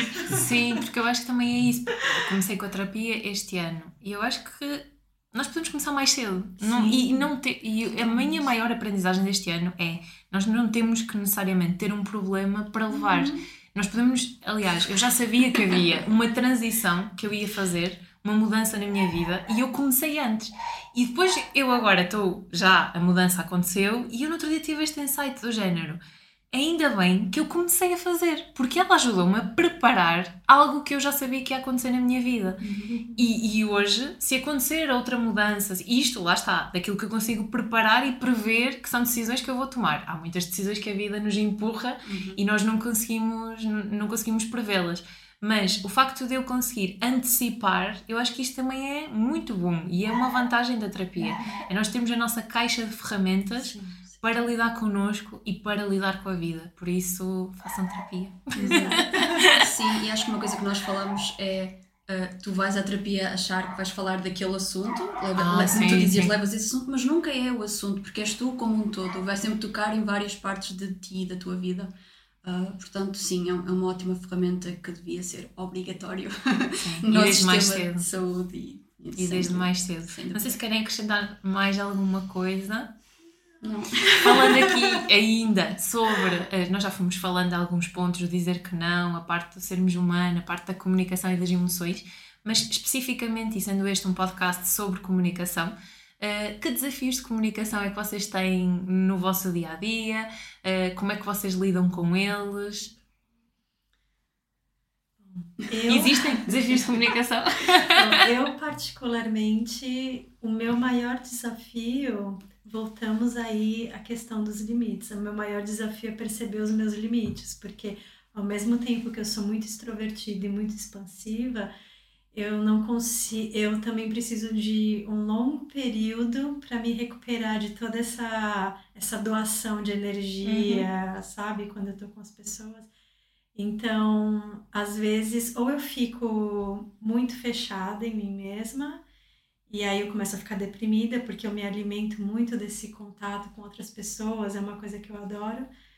Ou então eu tô nesse contato extremo o tempo todo com as pessoas e não tenho esse momento de recuperar as minhas energias e aí eu fico muito desgastada, assim, sem sentindo que eu dei tudo, agora eu não tenho mais nada, sabe? Lá está a troca que falamos há um bocado, dar e receber na é. comunicação, não é? Que é, é, importante também este equilíbrio e, e nós conhecermos de. Eu também sou assim, eu quando estou muito presente e tenho períodos de muita presença, eu preciso ter uma tarde sozinha, assim, em silêncio, ninguém fala para mim, porque acho que é, é parte deste equilíbrio, desta comunicação interna. E nós abrimos os tal, o tal espaço para comunicarmos connosco, porque às vezes nesta correria esquecemos-nos, não é? Sim. Sim, eu acho que o meu desafio com a comunicação é, é constante, uh, mas estou a responder isto agora porque tu fizeste esta questão, porque, porque nunca pensei nesta, nesta questão. Mas para mim, para mim Nunca para pensaste em todas questões? Uau! Agora apanhei-te! eu adoro, eu adoro isto para mim. É... Se quiseres, eu posso-te fazer assim umas questões isto para tu refletires para casa. que eu adoro questionar. Sim, ok. Eu adoro ser questionada e faço questões a mim própria como uma autoterapia também. Uh, tudo visual, responder, ver as minhas respostas e encontrar padrões. Uh, enfim. Um, a comunicação é um veio de, de, de, ligação entre o nosso mundo interior e as pessoas que estão cá fora e o mundo que existe. Um, e ah, eu acho que à medida que eu fui crescendo uh, e mudando, foi sendo mais difícil para mim, conforme eu me fui conhecendo e, e também aliado a esta identidade que eu achava que tinha, achava que era uma pessoa extrovertida, por exemplo, e depois descobri que não era. que era, que era extrovertida quase através de um comportamento de nervosismo, de querer sentir-me integrada na minha comunidade. E quando deixei a minha comunidade desde sair do país, estava num sítio completamente estranho e que nada me agarrava a minha identidade. E eu fui uma pessoa muito diferente. Um, e, e, como é que tu comunicas isso, por exemplo, depois quando voltas para a tua comunidade? Uh, como é que tu comunicas? Não tens de comunicar exatamente que não és a mesma pessoa ou que descobriste que não eras aquela pessoa, mas para mim é um desafio constante. O que é que eu devo dizer uh, para ser eu própria, mas também para não, não sei, não desligar daquilo que as pessoas acham que eu sou um, e também adaptar aquilo que tu dizes à sensibilidade de cada pessoa, daquilo que eles podem ouvir. Um, ok. Isto é um grande desafio, acho que para toda a gente, não é? Sim, sim, acho que sim muitas das vezes é que também acabamos por estar muito dentro de nós e temos que fazer este uhum. exercício. Ok, espera lá, como é que esta pessoa gosta de receber a mensagem? Uhum. Como é que eu posso Sim. testar e calibrar esta mensagem para ela chegar uhum. da forma como o outro gosta de receber? Sim. E como consegue receber? Sim, e assim, às vezes pode ser muito cansativo isso. Eu acho que eu posso colocar que isso também é um dos meus desafios, porque alguns anos atrás eu tinha um problema muito grande de comunicação, muito grande. É, eu considerava que eu estava sendo sincera nas coisas que eu estava dizendo e eu não percebia isso que ok você não teria problema em receber a mensagem dessa forma mas as outras pessoas ficam muito chateadas com você. Elas ficam magoadas elas ficam irritadas. E, e a partir do momento em que eu percebi isso porque era uma coisa que realmente passava despercebida para mim. Eu, eu passava essa mensagem simplesmente pensando em mim mesma. Eu não me importaria de receber a mensagem dessa forma, então as outras pessoas também não se importam. E a partir do momento em que eu percebi que não, elas se importam, elas ficam chateadas com você, elas ficam magoadas, e óbvio, a minha intenção nunca foi, nunca era de magoar ninguém, irritar ninguém. Então eu comecei um, um percurso aí de, de repensar toda a minha forma de me comunicar e que nos primeiros tempos eu sentia dor de cabeça, física mesmo, porque era eu pensando em cada palavra que eu estava dizendo, eu pensando na entonação da minha voz, para tentar passar realmente a mensagem que eu queria, entende? Eu não queria mais que a minha mensagem se perdesse ali na forma como eu estava me comunicando. Eu queria encontrar a forma correta de comunicar o pensamento correto. Uhum. E... Fizeste esse trabalho sozinho? Sim. E hoje ainda para hoje é um pouco mais natural para mim, eu consigo já porque foram anos fazendo isso, então uhum. OK, fiquei um pouco mais confortável nesse lugar. Mas eu tenho que dizer que os momentos em que eu estou com pessoas em que eu posso simplesmente não pensar, sabe? Só falar assim, sem pensar, é assim. É, é dos momentos mais relaxantes. E eu tenho que dizer que isso não vai do grau de intimidade que eu tenho com a pessoa. Não é isso. Mas são pessoas que eu sei que é, são como eu e que não vão se importar de receber a mensagem daquele jeito. Uhum.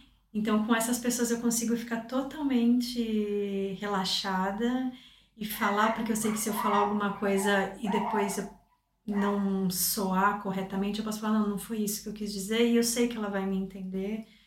Agora, mesmo com pessoas muito próximas, como por exemplo com pessoas da família, eu sei que se eu não usar o tom certo, se eu não usar as palavras certas, eles vão se fechar, não vão receber a mensagem e não vai ser produtiva aquela conversa. Então, às vezes, mesmo conversas com pessoas muito próximas, para mim, podem ser muito desgastantes. Sim, é um jogo de cintura. É. Até a mensagem chegar, sim. E mudanças de comportamento, não é? Sim. Mas lá está, acaba por ser o treino e vermos o que é que, o que, é que resulta com as pessoas. Uhum. E se às vezes vale a pena avançar e conversar e outras vezes recuar. Exato. Porque há horas em que, ok, não, não dá para esta conversa, não dá para esta comunicação está tudo Uhum. certo. Sim, Uhum. sim. É. Tudo Tem certo. uma outra frase que eu ouvi também que me ajudou muito nesse processo, que foi também que nós não podemos dar o que uma pessoa não quer receber. Então, é o que você falou, al- em algumas vezes, de repente, você tem a maior boa intenção no que você está tentando comunicar ou falar, mas aquela pessoa não está te pedindo isso, então não dê, ela não quer receber aquilo. Então, não faça isso. Mais uma vez, a parte da sustentabilidade também na comunicação. Sim. Saber, eh, não é? Que Uhum. palavras usar, quando usar, como Uhum. usar É, e, e prezar também para este consumismo sustentável ao nível da comunicação. Meninas, não sei se querem acrescentar alguma coisa, nós já estamos com uma hora e meia. com uma hora e meia. Bem, vocês vão estrear aqui o meu mural, eu vou explicar como é que isto se vai processar. Eu tenho um, um cartãozinho que é a, a vossa mensagem que importa partilhar. Ou seja, eu vou-vos desafiar a cada uma pensar numa mensagem que gostaria de partilhar e que é mesmo importante para si para comunicar, eh, que vai criar impacto no outro e que vai influenciar positivamente o outro, que é para fixarmos ali no mural. Eh, mas antes vocês vão estrear o mural, são as primeiras. Isso daqui a um ano tem que voltar para ver os projetos e fazermos aqui um brainstorming. Uh, mas antes de fechar, eu tenho uma pergunta final sempre do podcast, que é a pergunta da praxe. Uh, só que antes de irmos à pergunta, eu queria que vocês partilhassem e dissessem os vossos contactos, como é que as pessoas podem saber mais sobre vocês. Caso alguém tenha interesse de esclarecer alguma pergunta, saber sobre os novos projetos, onde é que as pessoas vos podem encontrar? Hum, acho que o Instagram da, da Ethics, neste momento, uh, podem nos encontrar lá, não é? Sim. Nós também Sim. estamos lá com os nossos pessoais. Uh, Vocês vão deixar o Instagram na mesma em aberto para as pessoas explorarem? Sim. Sim, até porque nós agora vamos dar este desfecho uh, ao projeto, não é? Esta, esta comunicação, vamos comunicar esta fase do projeto e vamos também estar a escoar uh, o nosso stock, ou seja, os produtos que ainda temos a preços diferenciados para, para, para escoar mesmo, esse, esse é o objetivo. Um, e sei lá, acho, acho que se as pessoas me quiserem encontrar, estou, estou por lá. Também. Uhum. Acho que podemos ah, deixar o contato do Instagram. né? Ok, eu deixo depois na descrição. Pergunta final: imaginando que estão de fora a ver a vossa comunicação, o que é que têm a dizer sobre vocês? então, Ah, boa pergunta. É, eu acho que eu nunca tinha pensado sobre isso também. Que, apesar de ter essa preocupação do que de estar transmitindo o que eu realmente penso, eu não sei se é isso que as pessoas estão recebendo. O que eu espero que elas recebam, o que eu espero que elas vejam a partir da minha comunicação é uma pessoa aberta ao diálogo, uma pessoa gosta de conversar, de trocar ideias e de saber da opinião dos outros também. Uhum. Okay. Uhum. Sim, eu acho que quem vir a minha comunicação de fora uh, poderá ver que eu me importo uh, profundamente com tudo. uh, e se for uma pessoa muito atenta, verá que eu me importo dessa forma profunda e que estou muito aberta um, a cuidar e a querer falar e a ajudar. Um, e que sou muito caótica cá por dentro. Meninas, obrigada, obrigada por esta tarde, obrigada por se deslocarem a vir até aqui, até Valongo, a gravar no meu estúdio. Uh, parabéns pelo vosso ato de coragem e por confiarem também neste projeto para comunicar a vossa mensagem. E, e, espero que haja mais oportunidades de estarmos juntas e também de termos mais conversas, que eu gostei muito de vos conhecer e até uma próxima. Obrigada. Obrigada. Obrigada. Chegamos ao fim de mais um episódio do podcast Bem Fala Quem Está de Fora. Convido-te a conversar comigo através do Instagram danielacrespo.pt. Lembra-te que a comunicação é treino e parte sempre de ti. Eu estou aqui para te guiar nesta jornada. Obrigada por me ouvires. Até à próxima semana.